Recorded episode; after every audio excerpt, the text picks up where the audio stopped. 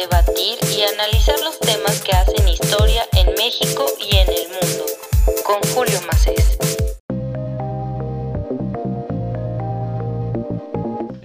episodio de la Gaceta de México vamos a entrevistar al profesor e investigador Fernando Abrego. Puedes encontrar parte de su trabajo en la revista Foreign Affairs. En este nuevo episodio de la Gaceta de México me da mucho gusto recibir a Fernando Abrego. ¿Cómo estás Fernando? ¿Cómo estás pasando estos días pues bastante, bastante interesantes en el panorama internacional? Creo que estamos viviendo tiempos muy complejos, suceden muchas cosas y el análisis en tiempo real en ocasiones se vuelve tan complicado distinguir exactamente qué es lo que está ocurriendo y generarse en, ocasiones una, una, opinión es realmente bastante complejo cuando tienes esta abismal ola de información. Muchas gracias por la invitación, un placer. Pues fíjate que sí, la realidad es que está todo tan, tan movido, todo tan rápido, tan veloz, que a veces cuesta trabajo ponerse de acuerdo sobre qué temas hablar, porque pareciera que incluso pues son obsoletos a pesar de haber sucedido hace dos, tres, cinco días apenas, ¿no? Sí, totalmente de acuerdo. Yo creo que eso de repente se vuelve tan complicado analizar un tema cuando ya surgen otros dos o tres o cinco o diez temas en un par de días y lo que estabas mencionando hace unos días se vuelve completamente obsoleto. Pero a ver, Fernando, yo te invitaba a platicar precisamente sobre un texto que publicaste para la revista Foreign Affairs, Diásporas de Guerra, la otra tragedia de los conflictos armados. Pero antes de profundizar un poco en tu texto, me gustaría preguntarte cuál fue tu, tu primer reacción ese 24 de febrero que ocurre esta intervención militar, esta invasión pues de, de, los rusos a Ucrania.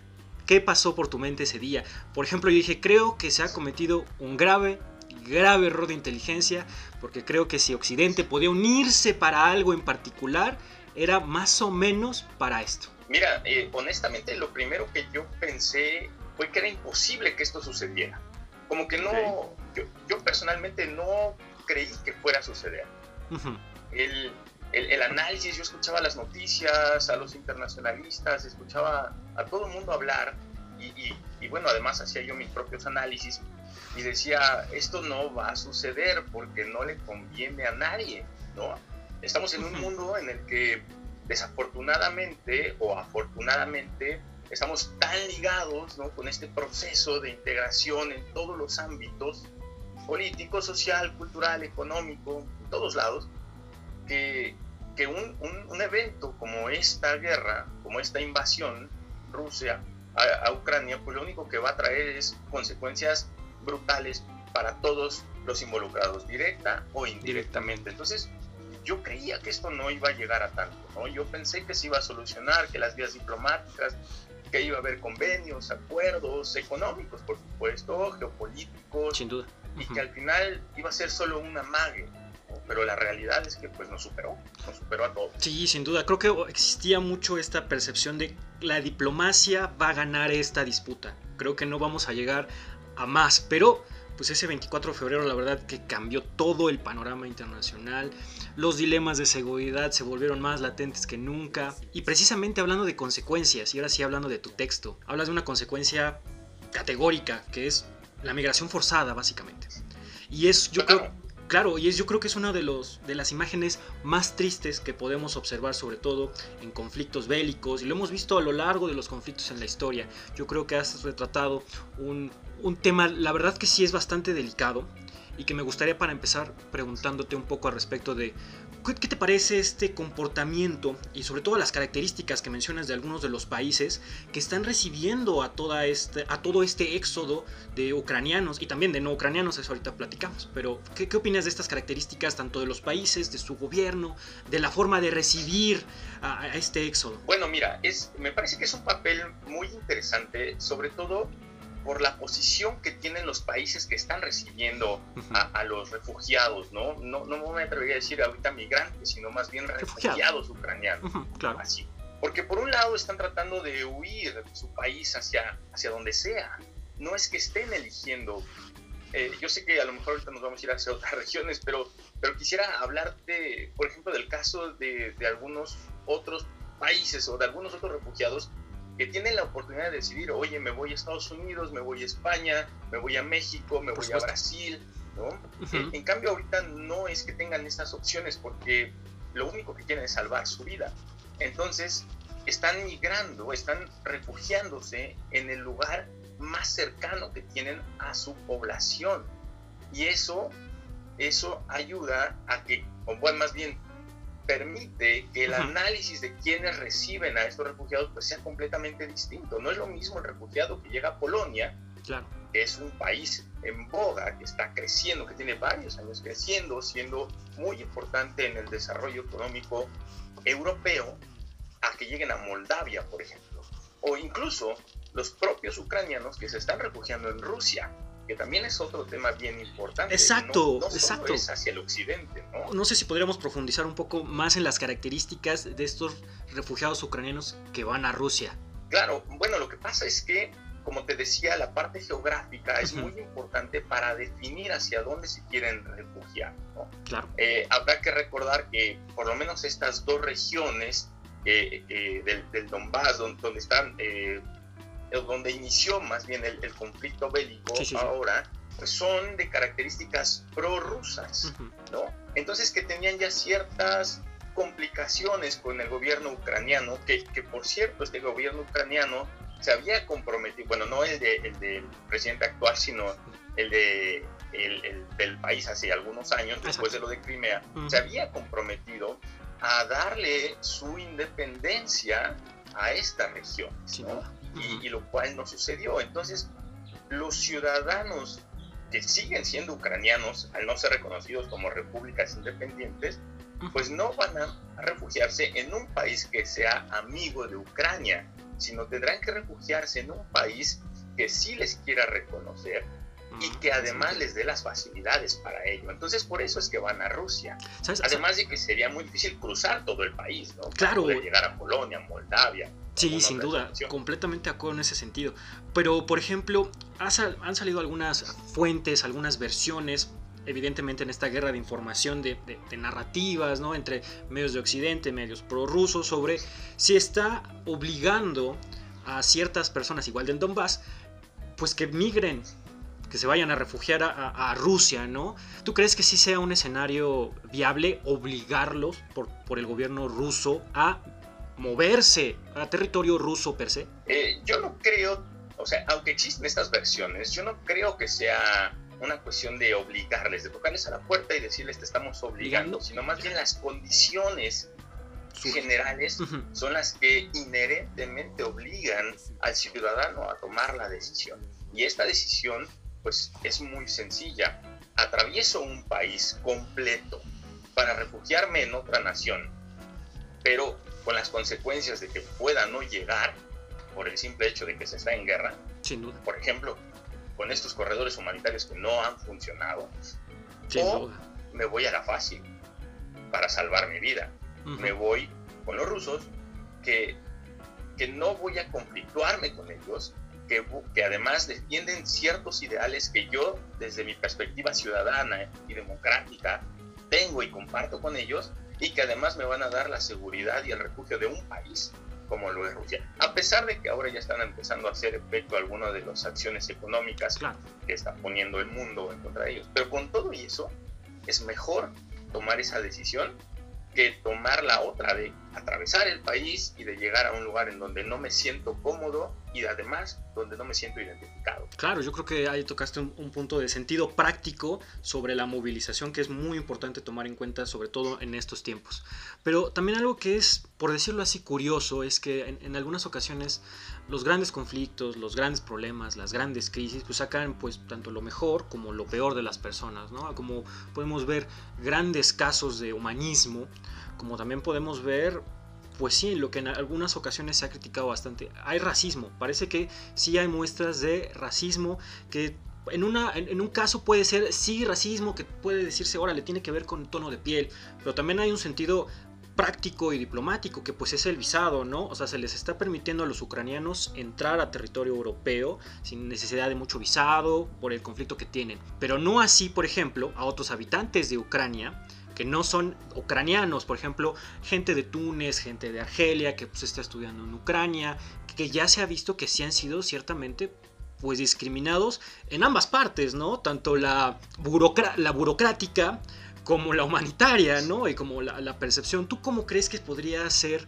una mejor puesta de los países que están recibiendo a estas personas. Porque hemos visto las dos caras, ¿no? Hay gente que les pone una traba burocrática y dice, ¿saben qué? Tienen que esperarse. Como otros propios embajadores han ido a la frontera a ver cómo están pasando y que todo vaya pues, viento en popa. Bueno, yo creo que depende de varias cosas. Primero es una cuestión más, más que racismo, lo llamaría yo, es, la cuestión xenofóbica. Mm, que, que nos que nos marca cualquier parte del mundo. O sea, lo vivimos en México con los centroamericanos, lo vivimos en Estados Unidos con los latinoamericanos, lo vivimos en Europa, la Europa tradicional, la occidental, con los africanos, se vive eh, en todos lados, ¿no? En, Oceanía, en Asia. Bueno, ¿cuál, cuál sería el, el, punto? ¿Qué, ¿Qué, tendría que hacer la, la, la, diplomacia? ¿Qué tendrían que hacer los gobiernos? Bueno, primero, eliminar estas barreras, estas barreras administrativas que están limitando la salida.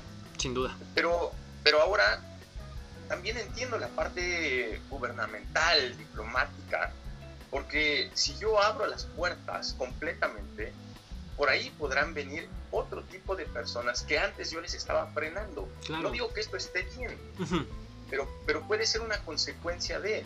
Entonces, el traer refugiados, el traer migrantes, el abrirle la puerta a personas sumaría problemas a las condiciones que ya viven estos países. Y habrá que recordar que estos países que están abriendo la puerta a los ucranianos por la guerra, principalmente son los que tienen frontera, son la parte más oriental de la Unión Europea. Y dicho sea de paso y con mucho respeto, pero no son los países que tienen mayor desarrollo dentro de la Unión Europea. Sin duda, queda claro. No son, no son Alemania, no son Finlandia, no son Suecia, no es Países Bajos, Francia, que además ya tienen sus propios problemas en cuestión migratoria y de refugiados, que han tenido toda la vida. ¿Tú crees que, por ejemplo, los países, en este caso que estás mencionando, más desarrollados, parte de esta Unión Europea, tengan un problema sobre todo de migración bajo esta coyuntura que se pueda generar en los problemas que ya tienen derivados de la migración en seguridad nacional? Por ejemplo, ¿crees que este tipo de éxodo se pueda o tenga esta percepción de que se pueda convertir en un problema de seguridad nacional? No digo ahora, sino en un par de meses, en un año, porque también se les ha dado oportunidad a muchos ucranianos de pasar a esa parte desarrollada de, la Unión Europea por un buen periodo de tiempo. Claro, eh, yo creo que sería un, problema de seguridad nacional si los ucranianos tuviesen los medios para llegar a Alemania, para llegar a, Países Bajos, a, Francia, Inglaterra, ¿no? Bueno, Inglaterra está un poquito más alejado, pero, pero hablar de la Unión Europea como tal, eh, de llegar a esos países más, más industrializados, más occidentalizados. Sin embargo, alguien podría decir, es que sabes qué, Fernando, lo que sucede es que yo he visto noticias donde hay gente que está varada en aeropuertos, en, estaciones de trenes, en esta Europa que tú estás mencionando, en Bélgica, en los Países Bajos, en Alemania. Sí, o sea, sí hay, pero la gran mayoría no está ahí. La gran mayoría está en los países colindantes de Ucrania que pertenecen a la Unión Europea y que no tienen las condiciones para recibirles. Pero, ojo, el problema no es que estén varados ahí. El problema es que, por eso para ellos pienso que no va a haber una, una problemática grave en, en, sus condiciones de seguridad, porque estos refugiados, estos migrantes no se van a quedar ahí.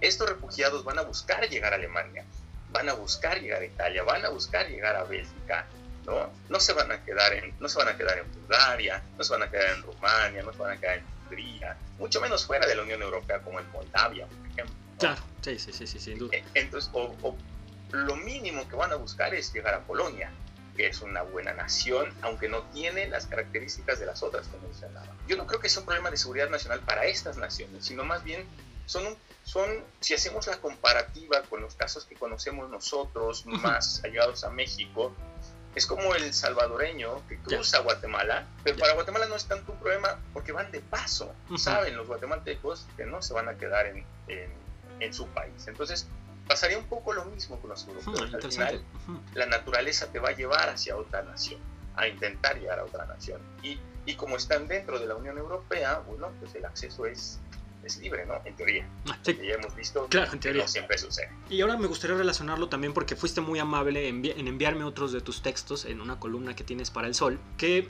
posiciona, bueno, sí, el, cuál va a ser el rol de Ucrania.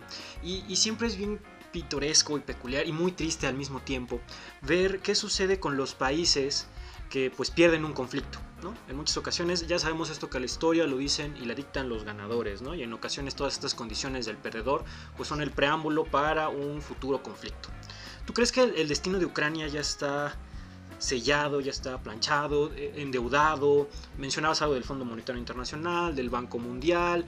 ¿Qué es lo que llega a suceder? No sabemos quién va a ganar o qué va a pasar exactamente. No podemos todavía predecirlo, aunque existen algunas características que podremos analizar y discutir. Pero independientemente de cuál sea el resultado, pues parece que esta, este Estado, este país, pues ya parece que tuviera su destino sellado, al menos en este caso. Va a tener un problema de migración muy grande, problemas económicos severos, gente que ya no va a querer estar ahí y también van a tener un severo problema de representación o incluso si lo ganan los rusos, pues vamos a tener ahí un gran problema, sobre todo en un estado que no van a aceptar un gobierno ruso o prorruso cuando se sabe que hay muchos ucranianos ahí.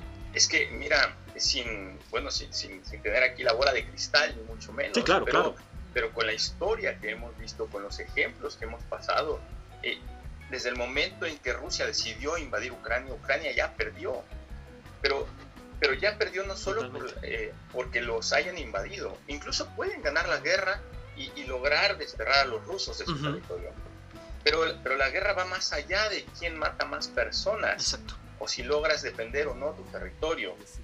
La guerra va, va en los aspectos económicos hay una migración. O sea, toda esta gente trabajadora que, por ejemplo, trabajaba en las industrias, en el campo, en el propio gobierno, claro. pues está, se está yendo, se está refugiando en otras naciones. Y entonces, cuando se acabe la guerra, ¿quién va a tomar esos puestos de trabajo? Ahora, ¿quién va a querer llegar a Ucrania con esta inestabilidad económica, política y social a tomar esos puestos que dejaron los propios ucranianos? No es que Ucrania también sea un país que reciba migrantes. Por supuesto. Primero, por, por las condiciones sociales, por las condiciones del idioma, de la cultura, ¿no? de la geografía, del frío. Entonces, Ucrania ya perdió esta guerra, porque además, aunque lograra expulsar a los rusos, ya le debe al Fondo Monetario, ya le debe al Banco Mundial, y a lo mejor le debe a Inglaterra, y le debe a Alemania, y le debe a todos los países de la OTAN y a los Estados Unidos. Entonces, no es que Ucrania vaya a recuperar su estabilidad y su democracia como la tenía antes del inicio de la invasión rusa, sino que va a tener que adherirse a las nuevas políticas que Occidente le va a imponer para poderse recuperar, y lo digo entre comillas. Sí, por supuesto, sí. Me queda, muy claro el, el comentario. Pero, a ver, tratando de hacer un escenario posible y positivo al mismo tiempo, ya para ir concluyendo esta conversación, ¿cuál crees que podría llegar a ser ese escenario? Porque al menos de momento, y hay que tratar de ver también un escenario posible y positivo, porque por el momento encontramos siempre un escenario pues catastrófico en cualquier, en cualquier opción, ¿no? Y lo mencionabas justo ahora, independientemente de lo que pase con Ucrania, cuando esto empezó, su destino parece que ya estaba sellado, ¿no? Iban a tener un montón de conflictos económicos. Pero si igual nos vamos por la vía económica, ¿cuál crees que podría ser un buen escenario posible y positivo para cuando esto llegue a concluir tanto de un lado o del otro, porque ya se verá si el pragmatismo de Occidente aguanta para de repente decir, ¿sabes qué? Business as usual otra vez con los rusos, se va a hacer un cambio de régimen, ah, pues va muy bien, vamos a ver quién está en Rusia y lo vamos a hacer otra vez normal, y los tratos y los negocios con Rusia y entre Rusia y Alemania, por ejemplo, con el gas natural, vuelven a lo normal, la economía se restablece, no sé, ¿Tú qué opinarías, Fernando? ¿Cuáles son este, estos posibles escenarios? E insisto con esto de posibles y positivos, porque bueno, es lo que todo el mundo pues desearíamos, ¿no? Porque realmente entrar en mayor problema de inflación, de migración forzada, de un conflicto bélico otra vez, pues la verdad es lo que nadie quiere. Sí, eh, mira, la verdad es que es muy complejo, pero me parece que el mejor escenario posible tendría que hacer, tendría que ser eh, el, el, que tiene referencia a que Ucrania finalmente no se una a la OTAN. Yo creo que ahí entonces le convendría a todo mundo. Claro, sabemos que cualquier acuerdo ya perjudicó a, Ucrania, ¿no? cualquier acuerdo previo, cualquier acuerdo futuro, Ucrania ya perdió. Pero para no hacer esto todavía más grande, me parece que lo más importante sería que Ucrania o que la OTAN acepte que no existe la posibilidad de que Ucrania se se, integre a la OTAN y que entonces Rusia pueda decir, bueno, nos vamos para fuera de Ucrania y, volvemos a tener esta cierta estabilidad. Sin embargo, eso va a ser muy difícil, va a ser muy complejo, porque incluso Rusia ha comentado que si Finlandia quiere ser parte de la OTAN, también eh, sufrirá las consecuencias que está sufriendo Ucrania. Entonces, me parece que esto en el mapa geopolítico está determinando nuevas vías, nuevas rutas, como cuáles. Estados Unidos acaba de acordar con, o bueno, no acaba de acordar, está, está en estas negociaciones, pero acaba de enviar, a algunas personas a Venezuela para tratar de recuperar el, lo que está perdiendo o dejando de consumir de Rusia en materia energética. Y Venezuela lo puede tomar fantásticamente, es el primer productor de petróleo a nivel mundial. Claro, surreal en muchos sentidos, claro, sí. sí claro, entonces, pues no es, eh, yo creo que el mejor escenario tendría que ser ese, que, que Rusia lograra un acuerdo con la OTAN para que entonces, pues cada quien se dedicara otra vez a lo suyo y, y por ahí, pues alguien pudiera ayudarle un poco a Ucrania a recuperarse de este periodo, ¿no? Pues esperemos que así sea. Por el momento, y por la última información que tenemos disponible, parece que sí va por ahí. Parece que sí Ucrania ya dijo, no vamos a entrar a la OTAN, no va a haber esa preocupación de, esta, de que Rusia pierda su zona de influencia en, esta región. Parece que eso, ese tipo de negociación, ahí va. Ya se verá si el pragmatismo aguanta para sostener relaciones comerciales con Rusia o no en un futuro. Pero pues esperemos que, así sea, ¿no? La verdad es que regresar al business as usual es muy complicado, hay que reconciliar a, muchos elementos y muchos actores políticos. Yo lo veo también muy complicado. Perdón, pero además Rusia también ya estaba preparándose, ¿no? Rusia previo a la guerra firmó un acuerdo con China. Eh, entonces, más o menos Rusia sabía lo que le venía en sanciones económicas y el acuerdo que firmó con China fue para medianamente recuperar cerca de un 80-85% de lo que iba a perder con Europa por las sanciones económicas. Entonces, más bien es una reorientación de los negocios. No, mm. puede ser business as usual, sino más bien es un new business. Entonces, es, em, es, empezar hacia nuevos lugares, hacia algunos puntos en los que ni los rusos, ni los chinos, ni los europeos se animaban a dar como que el siguiente paso. Ahora esta guerra ha promovido eso y entonces Rusia abiertamente dice, bueno, no vamos más con Europa, vamos con, con China. Y China dice, ah, bueno, ok, bienvenidos, y Estados Unidos perdona a Venezuela, y entonces vuelven las relaciones, y Europa tiene que hacer lo que hace Estados Unidos. O sea, es, es, es como la reconfiguración mundial de la geoestrategia estrategia política. Yo creo que se vendrán años, días, meses muy interesantes y esta idea del New Business, pues ya se verá si funciona el New Business, ¿no? Y si se puede acomodar con lo que ya está hecho. Va a ser algo muy interesante. Eh, Fernando, yo te agradezco mucho tus comentarios, tu reflexión. Voy a seguir leyendo tus, columnas y muy pendiente de lo que estás haciendo sobre este tema. Muchísimas gracias, Julio. Un gusto.